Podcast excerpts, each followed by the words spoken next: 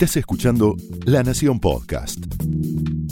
A continuación, Francisco Olivera y Carola Gil, junto a Marcelo Gatman y otros periodistas, te cuentan todo lo que está pasando en el país y en el mundo en Lo que trae el día.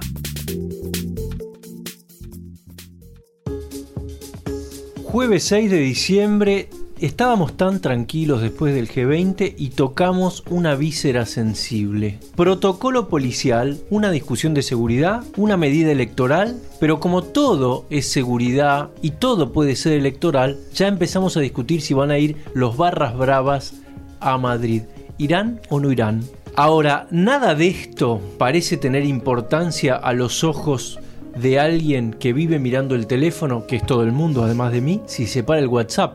Porque si se para el WhatsApp, se para el mundo y quiero escuchar lo que tiene al respecto para decirnos nuestro compañero Guillermo Tomoyose, que es un avesado en todas estas cosas.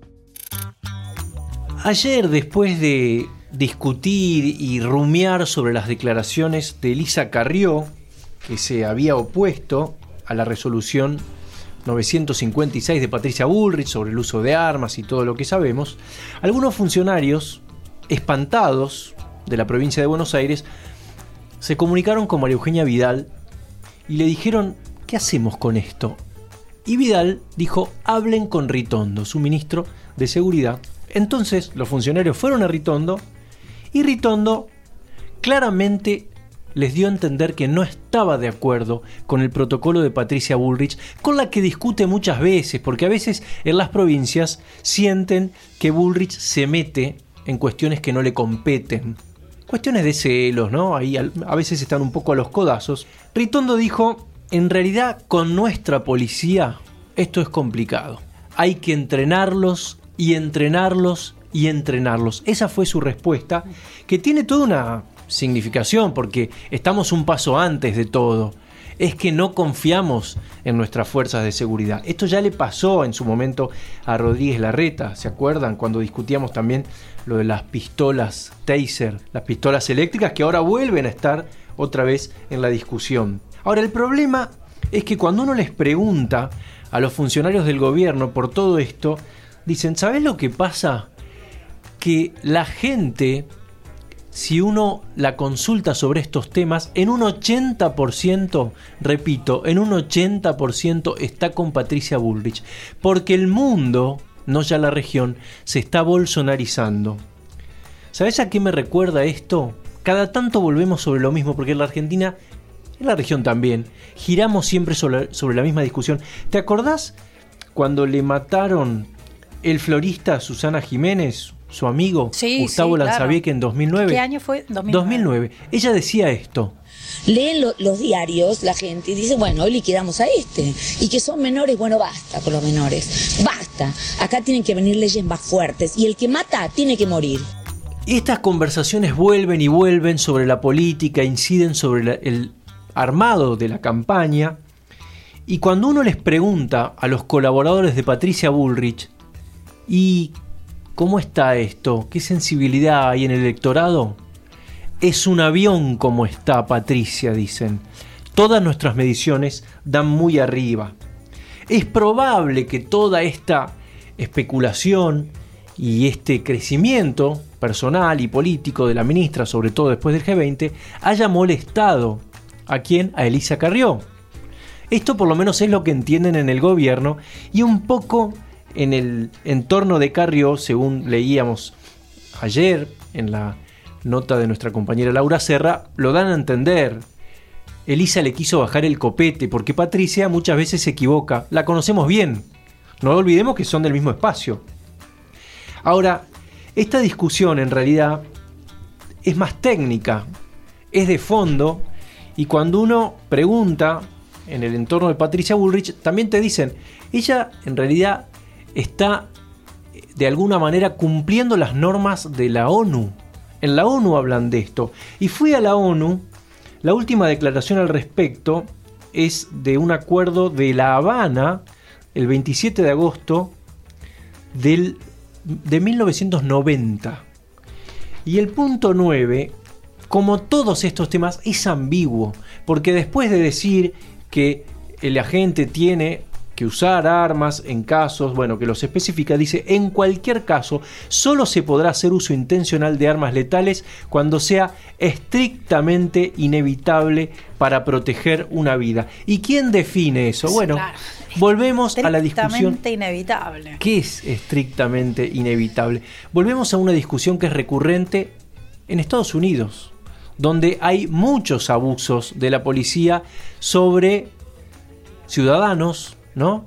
sobre justamente ciudadanos, sobre afroamericanos, como le dicen ellos allá, tanto que en el 2013 algunos eh, incidentes que terminaron con la muerte de algún ciudadano, me acuerdo del caso George Timmerman, que era un custodio privado que mató a Trayvon Martin, un negro de 17 años que estaba merodeando un barrio de mayoría blanca, le sospechó en su momento que podía pasar algo, que era sospechoso, lo increpa, tienen una pelea cuerpo a cuerpo y en un momento el agente privado saca una pistola y lo mata y fue absuelto.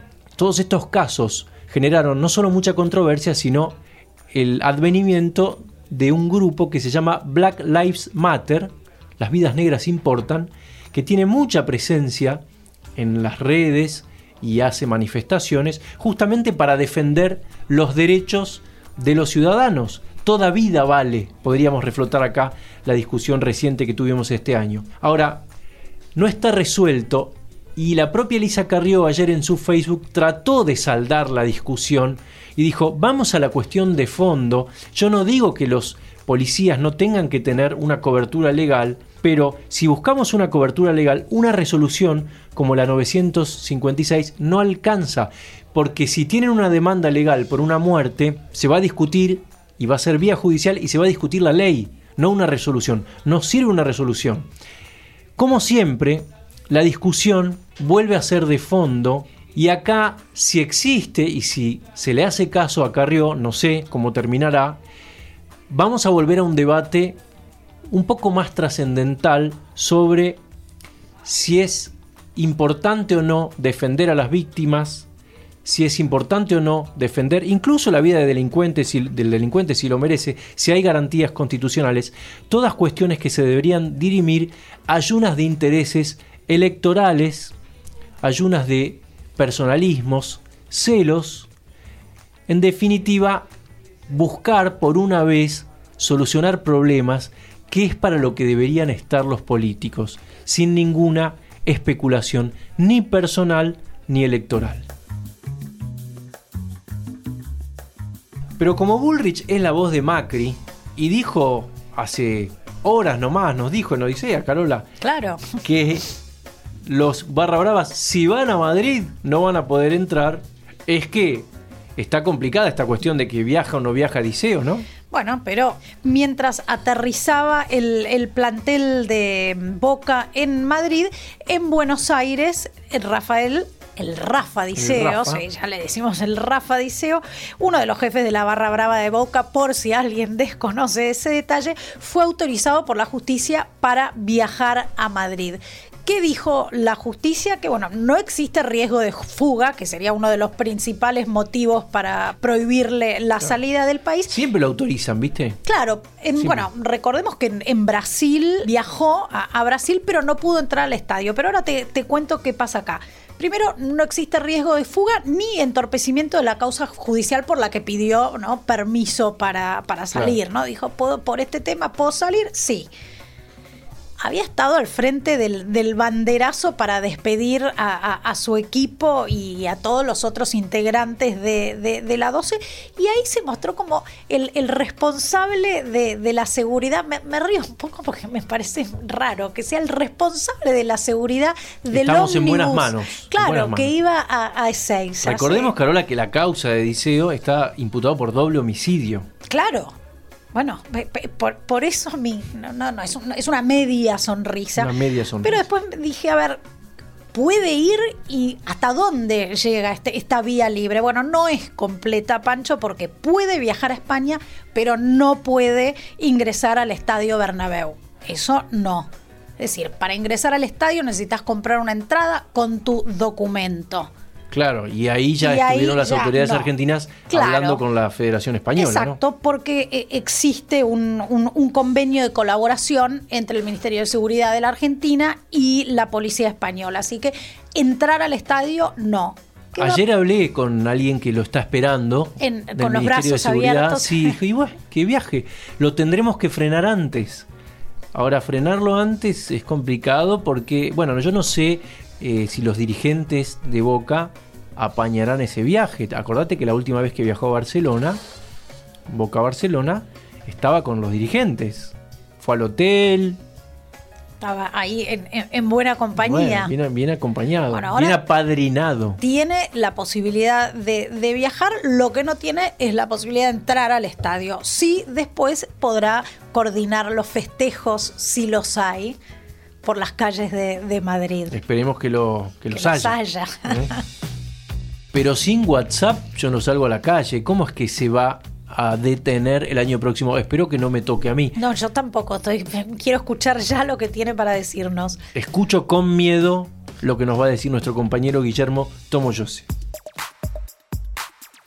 Soy Guillermo Tomoyose y esta es la noticia tecnológica de la semana. Atención usuarios de WhatsApp. El servicio de chat más utilizado en todo el mundo dejará de funcionar en algunos modelos de teléfonos. En los modelos de Nokia con el sistema operativo S40, WhatsApp dejará de funcionar después del 31 de diciembre de este año, un aviso que la compañía ya había anticipado hace dos años. En capilla están el iPhone 4 y los modelos con la versión iOS 7, que junto con los teléfonos Android 2.4.1 dejarán de funcionar a fines del próximo año. WhatsApp recomienda a los usuarios que utilicen los modelos con las versiones más recientes de sus sistemas operativos Android, iOS o Windows Phone. Como siempre, puedes seguir todas las últimas noticias en el canal de tecnología de la Nación. No sé si Einstein usaría o estaría cómodo con el WhatsApp. Viste, vos ves a la gente ahí en la calle inclinando la cabeza sobre el teléfono, casi sin pensar, ¿no? Por ahí me lo imagino más a este genio directamente mirando el horizonte y tratando de resolver, ¿no? Y escribiendo cartas. claro. Y escribiendo, Escribiendo cartas, cartas. sí. Sí, sí, porque era bastante fan del, del género epistolar, Pancho. Y esta semana se subastó en Christie's, Nueva York, una carta de Einstein por 2.8 millones de dólares. Es una carta que tal vez te llama particularmente la atención porque se llama la carta de Dios. Ajá. Es una carta de una página y media que está escrita en alemán. Einstein la escribió en 1954 y se la escribe al filósofo Erich Gutkind y en respuesta a un libro de Gutkind que era el llamado bíblico a la revuelta, elige la vida. ¿Y qué hace Einstein en esta carta? Bueno, da su opinión personal acerca de un tema nada menor como la existencia o no de Dios. Acá expresa todos sus pensamientos sobre religión, su propia identidad judía y su búsqueda personal del significado de la vida. Y Está, la, la podemos buscar a la carta. Sí, ¿no? la carta está disponible. Está la traducción del alemán, Sí, sí, sí, al español, a todo, a te todos iba a pedir que si no me sí, ayudaras sí, con no, eso. no, no, yo tampoco. Pero está escrita así de, de- de- su puño y letra. Pero no es la primera carta, no es la primera carta importante que escribió Einstein y que se subastó, porque hay otra ya escrita máquina que le escribió al presidente americano Franklin Roosevelt acerca de los peligros de la tecnología para desarrollar la bomba atómica, nada más ni, ni nada menos. Esa también se vendió por 2 millones de dólares. Entonces me puse a investigar y digo, a ver, ¿quién compra estas cartas? Generalmente no se saben en esta ciudad, en estas subastas quiénes son los compradores, pero dije, a ver, ¿cuál es la carta más cara que se compró en el mundo? Y es una carta del el Premio Nobel de Medicina Francis Crick que le escribe a su hijo en 1953 y en esta carta le explica su gran descubrimiento que es el funcionamiento del, del ADN. Ajá. Es, el- es uno de los tres Mirá. descubridores del ADN y es una carta en la que le explica a su hijo este descubrimiento. El hijo tiene 12 años en, en el momento y es eh, una carta, te diría que hasta muy sensible, un descubrimiento científico que modificó la, la historia de la medicina para siempre, pero escrita de una manera muy interesante. Esa la podés buscar también. Vamos, podríamos leerla. 6 ¿no? millones de dólares la subasta de esa. Podríamos leerlas algún día, Las podremos buscar, sí. detenidamente.